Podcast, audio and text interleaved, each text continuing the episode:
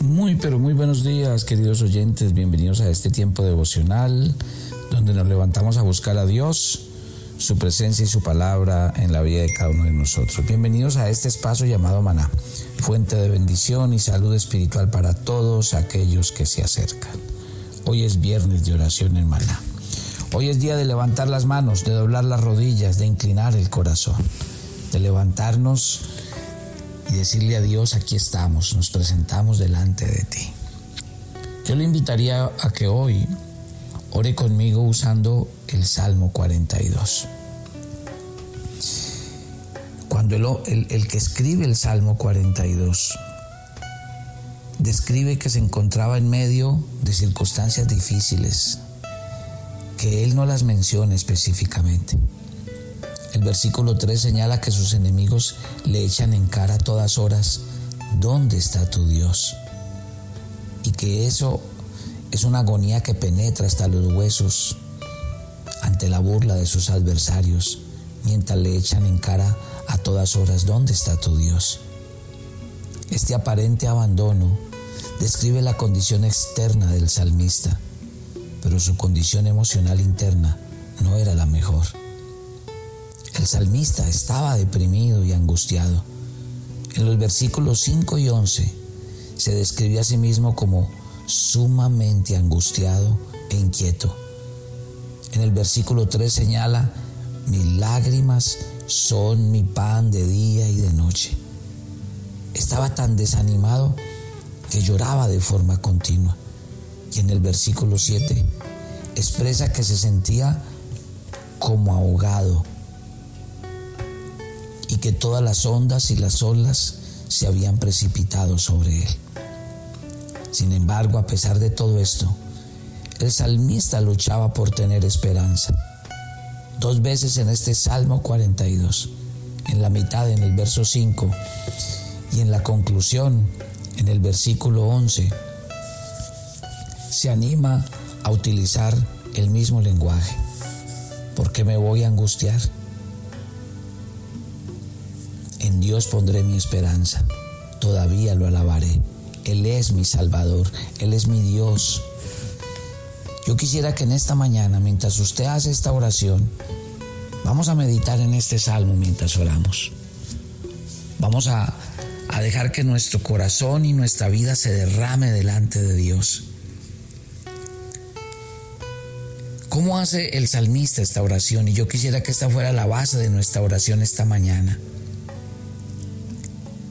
El versículo 9 de este Salmo 42,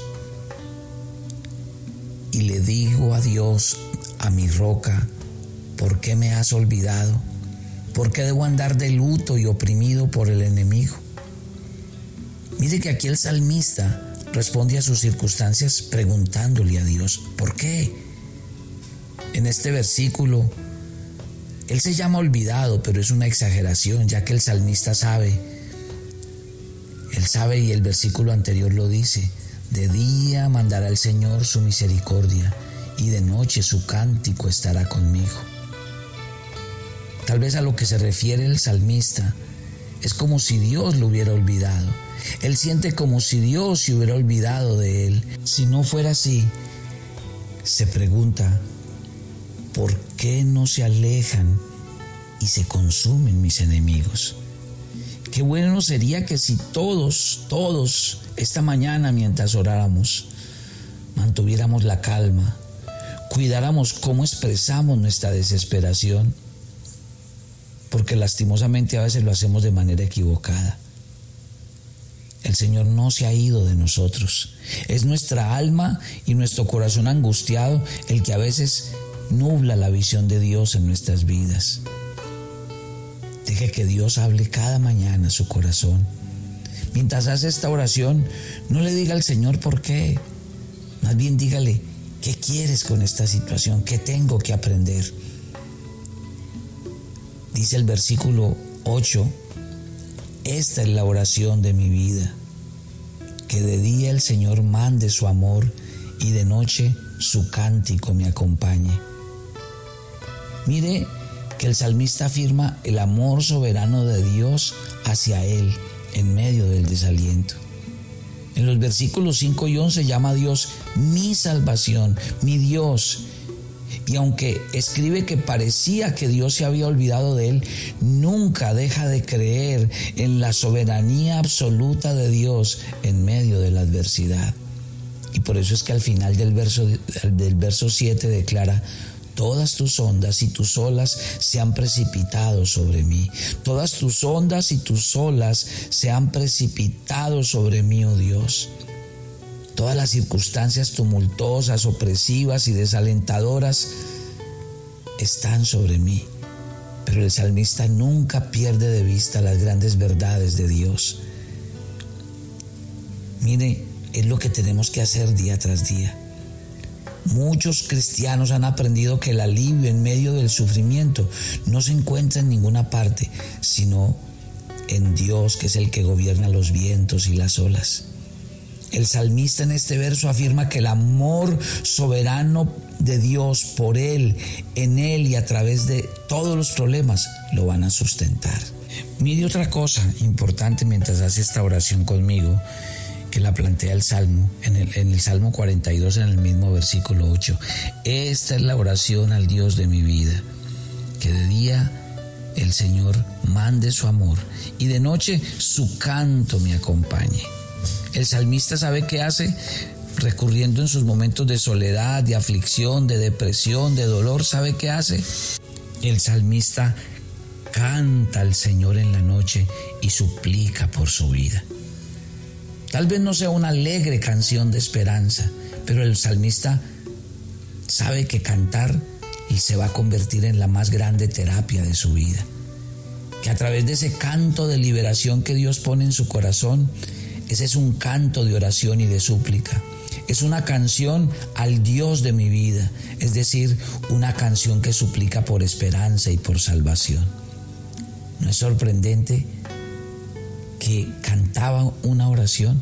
Bueno, quiero decirle, este Salmo 42 con el que estamos orando esta mañana se convirtió en ese canto para el salmista en ese momento de angustia y de soledad. Por eso el Señor dice en otro salmo que cantemos un cántico nuevo. Yo le invito en que en sus momentos de dolor, de depresión, de angustia, de soledad y de preocupación se arrodille y cante al Señor una nueva canción. Deje que el canto llene su vida, su espíritu y que le permita acercarse a Dios.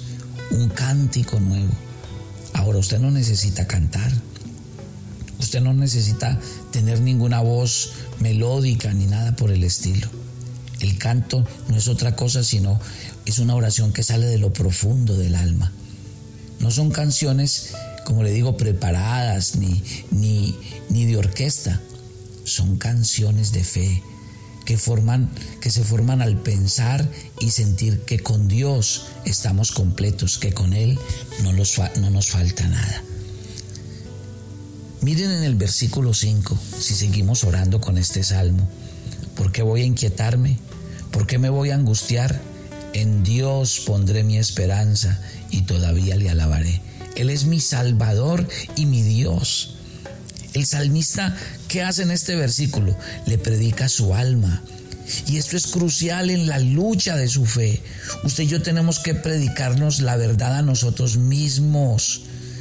Usted se ha percatado que eh, la mayor parte de su infelicidad en la vida se debe a que todo el tiempo nos estamos escuchando a nosotros mismos en lugar de hablarnos a nosotros mismos. ¿Cómo funciona? Piense en esto. Considere sus pensamientos que tiene cada mañana. Y verá que usted esos pensamientos no los genera intencionalmente, pero esos pensamientos le hablan, le recuerdan los problemas del día de ayer. Alguien te está hablando. ¿Quién te está hablando? Tu yo te está hablando. Pero ahora el salmista en este Salmo 42 lo entendió entonces, en lugar de, permitir que el yo le hablara a él, él comienza a hablar consigo mismo y se pregunta, ¿por qué voy a inquietarme? ¿Por qué me voy a angustiar? Su alma le provocaba depresión y angustia. Entonces él se levanta y dice, sí, escucha un momento, te voy a hablar. Él sabe que cuando tenemos la palabra de Dios en nuestra boca, podemos hablar con autoridad él sabe que Cristo murió por nuestros pecados, que triunfó sobre la muerte y tengo que usar esa verdad. Y por eso Él dice, escúchame yo, si Dios está contigo, ¿quién en contra tuya? Escucha, alma mía, si Él no escatimó a su propio Hijo, sino que lo entregó por mí, ¿cómo no me dará e-, con Él todas las cosas? Escúchame, alma mía, ¿quién te acusará si tú has sido elegido por Dios? Si Dios es el que te justifica, ¿quién te va a condenar? Cristo es el que murió, por eso fue quien resucitó, quien está a la diestra de Dios, quien intercede por ti. ¿Quién me apartará del amor de Cristo? Gloria a Dios. Practique esto cada mañana mientras ora. En el versículo 4 de este Salmo 42, el salmista dice, recuerda esto y me desahogo en llanto. Yo solía ir con la multitud y la conducía a la casa de Dios. Entre voces de alegría y acciones de gracias hacíamos gran celebración. El salmista en este salmo recordó y trajo a su mente experiencias del pasado. Recordó experiencias de adoración cuando se reunía con los demás hermanos en la fe. Y esto significa la importancia de que nosotros no tomemos a la ligera el significado de esos momentos que lo que hacemos en la adoración con otros hermanos en la fe es una interacción real con Dios, con el Dios vivo. Y Dios quiere que estos encuentros con Él en la adoración preserven nuestra fe en los momentos más difíciles. Porque ahí es donde Dios nos va a hacer parte de una gran familia. En los versículos 1 y 2, cual siervo que clama en busca de las aguas, así te busca, oh Dios, mi alma, tengo sed de ti del Dios de mi vida. El salmista tiene sed de Dios como un siervo que pide por las aguas, lo que hace que esta actividad sea tan hermosa y tan crucial para nosotros. Cuando oramos y buscamos a Dios en oración, el alivio de las circunstancias desfavorables vienen de tener un alma sedienta que viene a buscar la presencia de Dios. No es malo para un cristiano querer alivio y orar por ello y algunas veces es correcto orar. Orar de rodillas, levantar las manos y reconocer nuestra necesidad. Este es el día y yo sé que Dios quiere que usted se acerque a Él de todo corazón. Padre, gracias por este salmo que le trae descanso y fortaleza a mi vida, que me trae tantas verdades que necesito aprender diariamente mientras oro. Yo te pido en el nombre de Jesús que bendiga, Señor, a cada oyente de maná que tu presencia descienda sobre todos ellos, ministrándoles vida, salud, restauración y paz. Oro por cada persona que hace esta oración. Y sé que hoy las olas y las ondas de Dios, los ríos de Dios vienen en el interior de cada uno, trayéndoles vida, esperanza, trayéndoles vitalidad y nuevas fuerzas. Dios en esta mañana, en esta oración, sopla vida sobre ti. Llena tu corazón de fuerza, de esperanza, de fe para seguir adelante y para no mirar atrás. Sé lleno del amor de Dios, sé lleno de la presencia de Dios. Dios te bendiga con su Santo Espíritu y te inunde de su presencia. Que Papito Dios fortalezca tu ser interior y cada día te deje experimentar salud, medicina y vida nueva. Padre, una oración especial por los que esta semana han estado de cumpleaños. Bendícelos y guárdalos. Diles que son tesoros, que tú los hiciste desde que estaban en el vientre de su madre, que tú pensaste en ellos, que ellos no son un número más, sino que han sido escogidos y apartados con un propósito especial y que este año que comienza para sus vidas, el amor de Dios los va a bendecir, los va a sustentar y los va a guardar. Padre, una oración por cada matrimonio de maná una oración por cada niño, por cada adulto mayor, por cada soltero, por cada familia y por cada persona que se esfuerza mañana tras mañana en levantarse a tomar el alimento espiritual. Que este ministerio siga siendo bendición. Oramos para que cada día estos audios se expandan, lleguen a muchas vidas, corazones y familias. Oramos para que cada día este audio pueda llegar a un corazón sediento y necesitado del amor de Dios. Oramos para que al compartirlo a nuestros compañeros de trabajo, familiares, compañeros y vecinos, ellos dispongan su corazón a oír la palabra de Dios y esta palabra también se convierta en un alimento para sus vidas. Señor, bendice este ministerio maná que se convierta cada día en un instrumento para llevar la palabra de Dios y para traer respuesta a los corazones, para presentar al Dios vivo, para hablar del único y verdadero Jesucristo, el Hijo de Dios. Bendice este ministerio.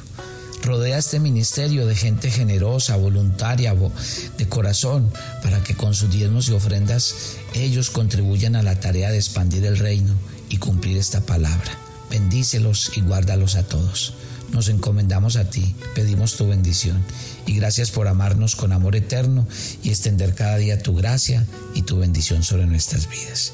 Muchas gracias en Cristo Jesús. Amén y amén. Toma tu agenda devocional, maná.